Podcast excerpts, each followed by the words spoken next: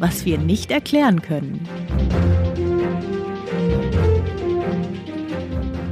Die unmögliche Kolumne von Christoph Drösser. Heute, wie lange können Menschen im Weltall überleben?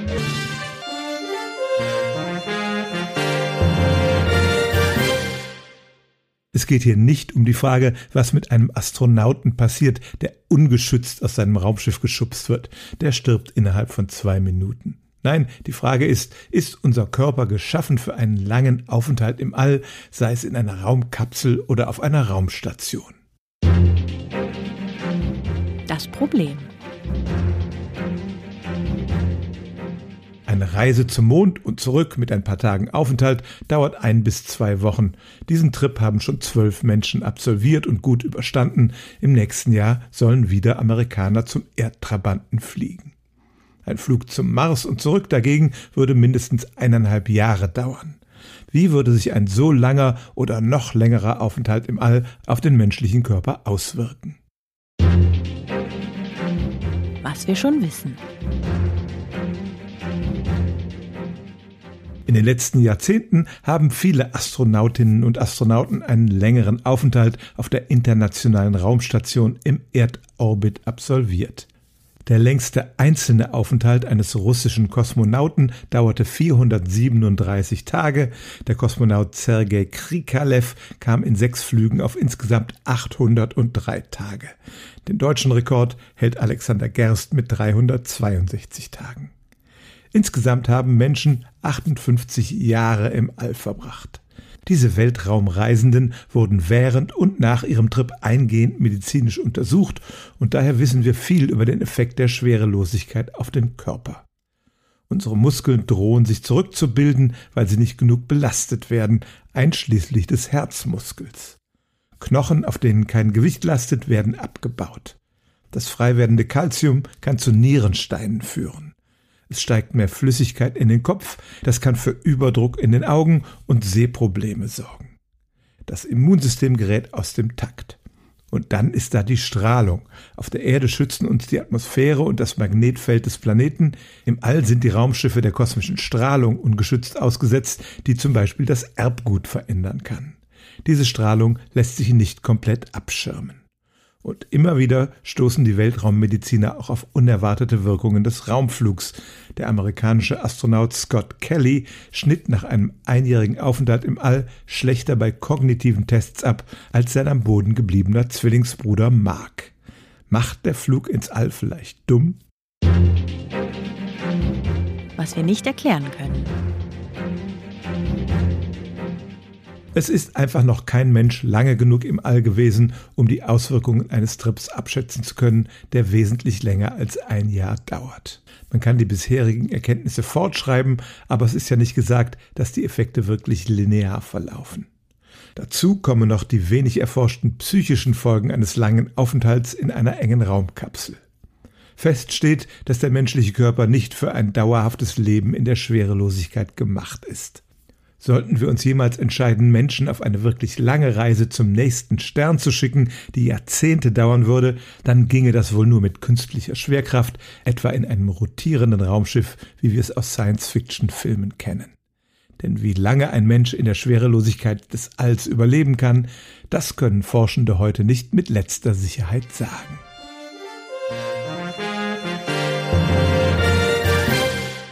Herzlich willkommen beim Zeitwissen Podcast mit Linda Fischer und Hella Kemper und Hans-Christian Gunga von der Charité in Berlin, einem ziemlich extremen Mediziner. Warum, das werden Sie gleich noch hören. Herzlich willkommen, Herr Gunga.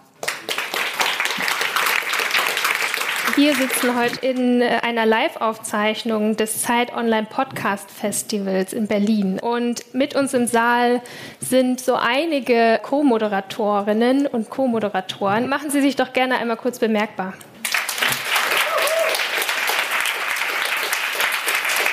Wir wollen mit Hans-Christian Gunga darüber sprechen, welche Extreme der Mensch aushält. Also welche Hitze, welche Kälte, Einsamkeit, Hunger, heiße Städte oder das Weltall.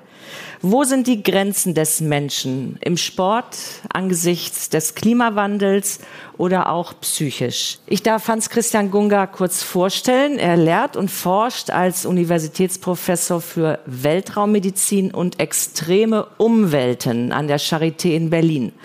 Und er hat äh, zahlreiche Studien unter extremen Bedingungen äh, durchgeführt, beispielsweise in ghanaischen Goldminen, auf der chilenischen Hochebene und auf der Raumstation ISS. Herr Gunga, wo, war ihr, wo ging Ihre letzte Reise hin? Ich komme gerade aus Houston zurück, daher auch noch meine frische Farbe. Ich arbeite noch ein bisschen am Jetlag. Und was haben Sie in Houston gemacht? Äh, in Houston bin ich gerade involviert in die Vorbereitungen für die Artemis-Mission, die 2024, 2025 zum Mond fliegen soll. Die Mannschaft wird nicht auf dem Mond selber landen, aber sie wird äh, den Mond umkreisen. Und äh, ich habe sozusagen unser Experiment, das sich mit der Körpertemperatur der Astronauten beschäftigt während der 30 Tage, die sie dann dort den Mond umrunden, äh, die entsprechend äh, aufzeichnet. Waren Sie schon mal in einer so extremen Situation, dass Sie selbst an Ihre Grenzen gekommen sind? Weil genau darum geht es ja heute. Das ist eine interessante Frage. Wenn ich äh, ganz persönlich antworten darf, dann ist es eine Situation, die noch gar nicht so lange her ist, wo bei meinem jüngsten Sohn ein äh, sogenanntes Meningiom festgestellt wurde. Die sind normalerweise gutartig. Das ist auch offensichtlich gutartig. Aber damit verbunden sind epileptische Anfälle. Und auch als Arzt, wenn man das gesehen hat und kommt dann in die Situation, dass ein eigenes Familienmitglied darunter leidet, das geht unter die Haut.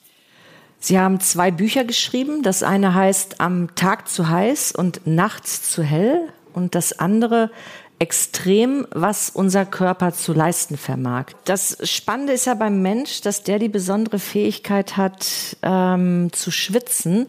Und das verschafft ihm, hat ihm in der Evolution einen großen Vorteil verschafft. Er kann nämlich Tiere so lange verfolgen, bis die zusammenbrechen, weil die haben Fell und die können nicht schwitzen. Die müssen anhalten und sich ausruhen. Herr Gunga, Hilft uns das auch, wenn die Städte immer heißer werden? Sind wir physiologisch auf heiße Temperaturen, hohe Temperaturen vorbereitet? Also für die Temperaturen, die wir jetzt erwarten, da kann man sagen, es gibt Regionen jetzt schon in der Erde, die das überschreiten. Da hilft uns auch das Schwitzen nichts mehr. Also es ist den meisten ja hier im Auditorium auch bewusst. Wir haben äh, normalerweise eine Körpertemperatur von 37 Grad, also in der Lunge, im Gehirn, im Herz. Wenn Sie nur ein Grad darüber hinaus sind, also wenn Sie jetzt 38 Grad sind, ist Ihre kognitive Fähigkeit für Lösungen zur, meinetwegen, wenn man ja einen Test gibt, um Fehler zu empfinden in meinem Text, wissen wir als Physiologen schon, dass sie das nicht mehr so gut können wie bei 37 Grad. Dasselbe ist der Fall, wenn sie auch nur ein Grad darunter sind, also bei sagen wir, 35 Grad oder 35,5. Auch dann sehen wir schon Abfall. Aber erst recht bei zwei Grad. Die Umwelttemperaturen steigen in einem wesentlich höheren Maße. Wir müssen also mit unserem Körper permanent vermehrt dagegen anarbeiten, dass wir die 37 Grad Körpertemperatur halten. Und da sind wir zum Beispiel in den Golfregionen, da sind wir in Pakistan, da sind wir in Indien oder in meinem äh, augenblicklichen Untersuchungsort Burkina Faso. Da sind wir in den Sommermonaten, sind wir weit darüber hinaus. Das Thema Hitze Belastung, körperliche Leistungsfähigkeit ist etwas, wo wir begrenzt sind. Das ist nicht nach oben hin offen und wir erreichen im Augenblick bei den sich entwickelnden globalen Temperaturen in bestimmten Regionen klar aus physiologischer Sicht ein Temperaturlevel, der darüber liegt. Und wir freuen uns darüber, wenn es im Sommer ein bisschen wärmer ist. Ja? Aber für viele Regionen ist das äh, ein Desaster. Was machen Sie in Burkina Faso? Was untersuchen Sie da genau? In Burkina Faso und in Kenia. Also wir haben zwei Standorte. Untersuchen wir im Rahmen eines DFG-Programms jetzt im vierten Jahr, wie unter den sich verändernden Klimabedingungen, insbesondere jetzt zwischen den Wintermonaten und den Sommermonaten, wie die äh, körperliche Leistungsfähigkeit der Menschen äh, dadurch beeinflusst wird. Und wie man Beispiel zu geben eine Zahl, damit man versteht, wie das Problem ist.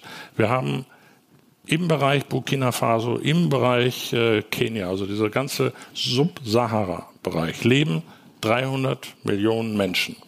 Von denen leben 90 Prozent, also rund 270 Millionen Menschen, nur von dem, was sie selber anbauen. Subsidiente Agrarwirtschaft. Es geht nicht darum, dass sie da irgendwas verkaufen, was sie selber, haben, sondern sie leben davon, dass sie arbeiten und ihre Nahrungsmittel selber erwirtschaften. Wenn jetzt die sogenannte Web Bulb Globe Temperature, das ist ein bisschen schwierige Temperatur, ist eine zusammengesetzte Temperatur aus Luftfeuchtigkeit und Lufttemperatur und Windgeschwindigkeit und Strahlung. Aber wenn diese Web Bulb Globe Temperature nur um zwei Grad ansteigt, geht die Leistungsfähigkeit in dieser Region der Subsahara um 50 Prozent zurück.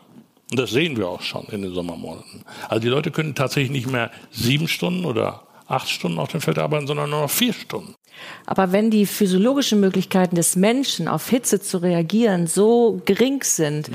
welche Möglichkeiten haben wir dann? Also muss die Architektur mehr reagieren? Müssen wir uns anders kleiden? Müssen wir uns anders ernähren? Welche Möglichkeiten gibt es? Ähm, wir müssen die Temperatur beschränken. Das ist erstmal das Wichtige und so vernünftiges Verhalten. Das sind die ersten Schritte, die man haben kann. Es ist ja auch eine starke Vereinfachung, wenn man sagt, wie müssen wir uns verhalten? Ein Kleinkind muss sich zum Beispiel anders verhalten als jemand, der jetzt in der Pubertät steckt oder jemand, der jetzt 70 oder 80 Jahre alt ist. Das ist für jede Sparte gibt es eine besondere Empfindlichkeit auch für Temperatur. Wenn ich jetzt nach Burkina Faso ziehe, was erwartet mich da? Weil ich bin jetzt äh, wirklich äh, schon, habe schon immer in Deutschland gelebt. Dieses milde Klima hier, äh, ich weiß nicht, ob ich das aushalte. Inwiefern kann ich mich da jetzt noch anpassen? Also die Anpassungsfähigkeiten sind erstmal, die sind, nochmal um das sind sehr gering. Ich, also sowieso nicht so, dass sie jetzt äh, Temperaturen von denen, die ich gerade gesprochen hatte, dass sie da sich anpassen können. Es gibt spezifische Anpassungen, die man, wenn man trainiert, wenn man regelmäßig Sport treibt, wenn man äh, hinreichend schwitzt, oder das Schwitzen können sie trainieren. Also normalerweise schwitzt man so zwischen anderthalb Liter pro, pro Stunde maximal. Wenn Sie trainiert sind, können Sie bis zu vier Liter schwitzen. Also wenn wir jetzt genug Wasser zur Verfügung haben, was ja auch ein Problem ist in vielen Regionen, Sie haben kein richtiges Trinkwasser.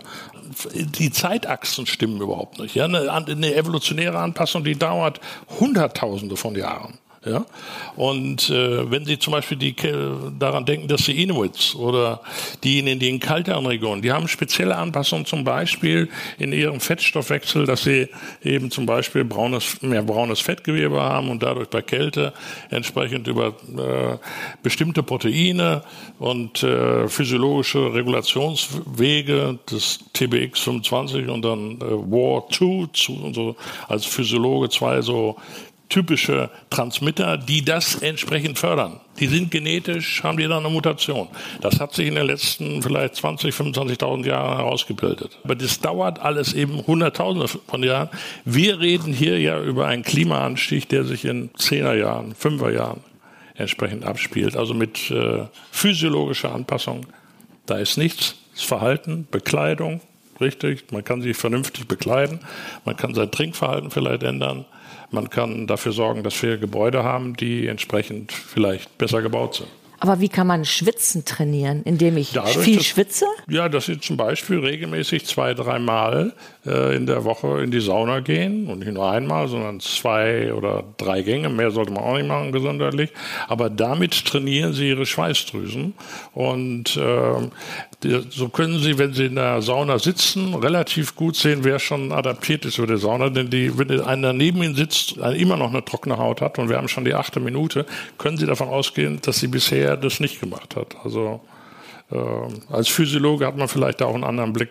Das heißt, wenn jemand sagt, ich kann nicht schwitzen, das ist das nicht gibt es auch. Das gibt es auch. Es gibt äh, es gibt eine Anhydrose, das ist eine Erkrankung. Äh, wenn Sie aber in der Sauna sind oder sind fünf oder sechs mit der Anhydrose, dann stimmt die Relation da wieder nicht. Also da ist es das Training.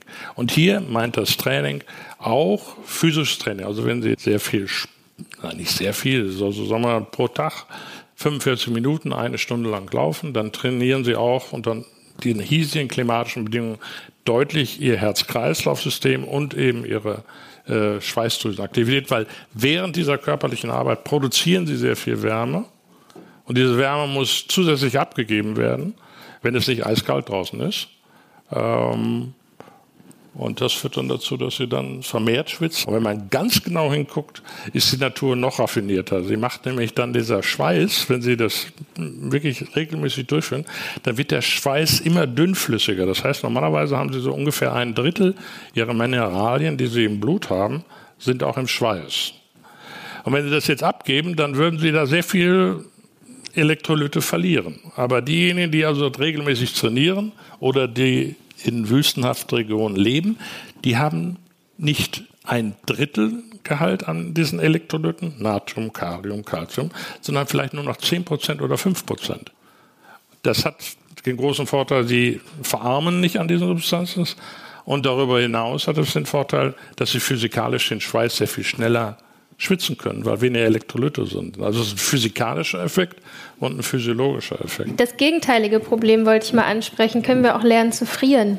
Die Natur sagt, äh, okay, ich will ja gerade nicht die, die Temperatur herunterregeln. Es hängt im Wesentlichen aber von anderen Faktoren ab, nämlich der Körperzusammensetzung, wie viel Körperfett haben Sie, wie viel Muskelmasse haben Sie, ähm, das sind die entscheidenden Faktoren und bestimmte Hormone, insbesondere Schilddrüsenhormone, wenn Sie davon vielleicht ein bisschen zu viel haben, ist das in kalten Regionen durchaus ein Vorteil, weil Sie dadurch mehr entsprechend produzieren, mehr Wärme. Ich gehe manchmal im Winter schwimmen yeah. und das tun ja andere noch extremer. Und ich bilde mir ein, dass ich leichter auf Kälte reagieren kann, dass mir schneller warm wird wieder, wenn ich mal friere. Die Frage umgedreht meint, also haben wir verlernt zu frieren? Wenn Sie sich regelmäßig der Kälte aussetzen, dann verändern Sie Ihre äh, Gefäße ihre Gefäß, genauer gesagt ihre Gefäßmuskulatur. Die reagiert auf Kälte in der Regel sehr, sehr heftig, macht damit die Gefäße zu. Und wenn Sie wieder in einer warmen Umgebung sind, dann geht es auf. Vier in der Hand, die ich habe, können Sie Ihre Durchblutung, wenn Sie gut trainiert sind, um das 600-fache steigern oder vermindern. Also es kann da gar nichts mehr durchgehen nahezu oder es geht sehr viel dadurch. Ja? Also die Hände sind das, was wir hier in den Räumen haben. Das sind die Fenster unseres Körpers. Das ist eine riesige Oberfläche, darüber wird sehr viel Wärme abgegeben oder wenn es kalt ist, eben halt wird verhindert, dass das abgegeben wird. Also indem Sie das dann der Kälte sich aussetzen, trainieren Sie Ihre Gefäßmuskulatur und das, die Wärmeabgabe hängt davon ab, wie stark kann ich meine Haut durchbluten. Das ist der wesentliche Teil. Mhm. Das ist aber ein anderer Effekt als der, der äh, den sich die Kryotherapie zunutze macht.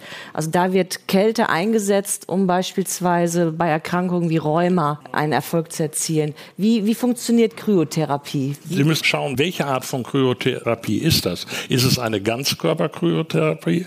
Ist es eine Kryotherapie, die ich anwende, um bestimmte Extremitäten herunterzukühlen?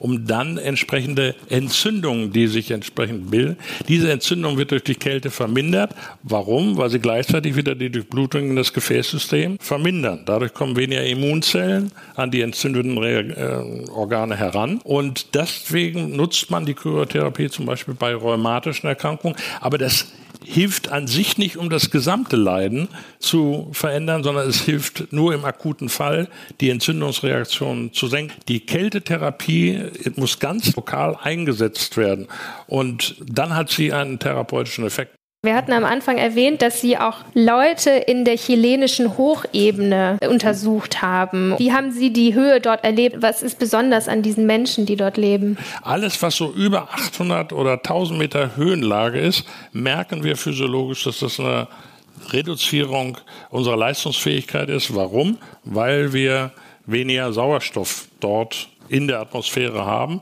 Und das können wir nur kompensieren dadurch, dass wir eben vertieft und vermehrt atmen. Man wird da oben sehr, sehr schnell müde, weil sie eben relativ wenig Sauerstoff haben und kognitive Leistungsfähigkeiten sind wie bei der Hitze auch in der Regel deutlich reduziert.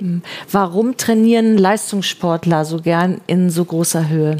Das hängt damit zusammen, dass wenn der Körper jetzt merkt, er hat zu wenig Sauerstoff, dann produziert er vermehrt rote Blutzellen, die vermehrt Sauerstoff transportieren. Sozusagen, das hilft den Leistungssportlern. Da oben ist trotzdem zu wenig. Also auch wenn die Leute jetzt einen höheren Anteil an roten Blutkörperchen haben, so viel Sauerstoff, wie sie eigentlich haben müssen, kriegen sie nicht. Außerdem, das ist auch etwas, was sie äh, im Balance halten müssen. Wenn sie zu viele rote Blutzellen haben, dann haben sie das Problem, das Blut wird zu dickflüssig, kann man sich vorstellen, sind zu viele Zellen drin. Dann muss das Herz jetzt wieder mehr arbeiten, was auch nicht so gut ist. Wir haben noch andere Extreme, nämlich Extremsportler. Und beim letzten Zeit-Podcast-Festival hatten wir Jonas Deichmann zu Besuch. Äh, der hat in 120 Triathlons die Welt umrundet. Welche physischen, aber auch welche psychischen Voraussetzungen brauchen solche extremen Sportleistungen? Für jeden, der schon mal einen Halbmarathon gelaufen ist mit 20 Kilometer, der wird sagen, okay, pff, das ist schon. Ich habe selber auch. Ich bin nie Marathon gelaufen. Halbmarathon habe ich gemacht, ein bisschen darüber hinaus, aber ich fand das immer eine wahnsinnige Strapaze. Ja, und wenn ich mir jetzt vorstelle, mal so 120 von den Teilen, es gibt ja noch andere Extremläufe, der Körper ist da anpassungsfähig, wenn man bestimmte Grundvoraussetzungen hat gesund ist das nicht, um es zu sagen als Physiologe. Bleiben wir doch mal ehrlich, was soll das? Ja, also ich meine, das ist, was um Himmels Willen soll das? Ähm, äh, da frage ich mich doch, äh, wenn jemand wirklich Stress haben will, der, dann soll er hier, bei, wenn Berlin äh, lahm liegt oder sowas, morgens mal seine Kinder in die Kita bringen. Das sind dann die Stresssituationen. Die kann ich auch in ihrem Alltag haben. Wir machen diese Untersuchungen, um herauszukriegen, wie man vielleicht jemanden beraten kann, wenn er in eine Extremsituation kommt. Das sind ja alles selbstgewählte bestimmte Extremsituationen. Aber kann es sein, dass es glücklich macht, genauso wie das Eisbaden? Ja, äh, das kann glücklich machen. Das ist, ist ja auch physiologisch wieder äh, durchaus erklärlich. Es werden dabei bestimmte Hormone ausgeschüttet. Nur ich frage mich über die Sinnhaftigkeit. Letztlich muss das jeder für sich selber entscheiden. Es wird immer darüber gesprochen, dass wir irgendwann mal zum Mars fliegen, dass es vielleicht auch etwas Touristisches wird. Geben Sie uns doch mal eine sehr kurze Antwort darüber, wie sinnvoll finden Sie das, beziehungsweise welche Gesundheitsgefahren sehen Sie da für die Bevölkerung, wenn wir als Touristen ins Weltall fliegen? Dann würde ich die Frage erstmal von der anderen Seite betrachten. Wie denken die Astronauten darüber, dass Astronauten auf ihre Raumstation kriegen, die da ISS im Augenblick ist? Ja? Da ist es ganz klar, diese äh, touristischen Aktionen sind überhaupt nicht gewünscht. Ja? Das wird, wenn der da hochkommt, dann ist er erstmal ein Fremdkörper in dem Team, der äh, soll bloß keine Knöpfe anpacken. Ich habe selber von den verschiedenen Astronauten gehört. Also der ist ein Störfaktor für das Management, was so eine ganze Raumstation hat. Hinzu kommt, das sind ja alles irgendwelche CEOs, die haben auch ein bestimmtes Ego. Ja, und wenn die da oben sind, sind sie jetzt erstmal nothing. Ja, sie sind störend. Also es ist ein CEO, der in einer Mannschaft von sechs äh, Top-Astronauten, da kommt ein CEO ein, der kann da Millionen haben, der stört nur. Schlechte Situation. Ja. Okay, wir, wir, stören. Ja, äh, wir also fliegen lieber nicht hoch, äh, fassen wir das Genau, wir fassen zusammen, wir stören, wir fliegen lieber erstmal nicht hoch. Und bevor wir zu Ihren Fragen kommen, hat unsere Social Media Expertin Lea Erdmann bei, auf Instagram gefragt, ob es dort Fragen an Herrn Gunga gibt. Lea, was gibt es an Fragen? Gerade das Thema All hat die Leute online sehr interessiert und da, wie sich der Körper verändert, gerade mit der äh, Schwerelosigkeit und was passiert mit dem Herzschlag und dem Blutdruck. Schwierige Frage, kurze Antwort jedes Organ verändert seine Funktionsfähigkeit in der Schwerelosigkeit. Ob es das Gleichgewichtsorgan ist, ob es das Herzmuskel ist, ob es die Verdauung ist, ob es äh, die Muskulatur ist. In der Schwerelosigkeit wird zum Beispiel, was die Muskulatur angeht, in den ersten drei, vier Wochen wird bis zu 30 Prozent ihrer Körpermuskulatur abgebaut. Sie brauchen die nicht. Sie schweben dadurch. Der Herzmuskel verringert seine Leistungsfähigkeit, weil er jetzt nicht mehr gegen die Schwerkraft anarbeiten muss. Also müssen wir den täglich trainieren. Die Astronauten trainieren jeden Tag zwei Stunden dort oben. Ihr Gleichgewichtsorgan ist das, was am schnellsten da oben aus dem Fugen gerät. Weil hier kriege ich permanent irgendwelche Rezeptoren, die mir sagen, wie ich hier bin, ich sehe sie. Aber in der Schwerelosigkeit kriegt er nicht mehr diese Informationen, sondern er schwebt. Und gleichzeitig sieht das Auge dass sie sich bewegen, aber das Gleichgewichtsorgan kriegt keine Beschleunigungskräfte. Das macht es in den ersten, sagen wir mal, sechs bis sieben Tagen für jeden Astronauten oben schwierig. Also der hat auf gut Deutsch eine Reisekrankheit, wenn er da oben ist.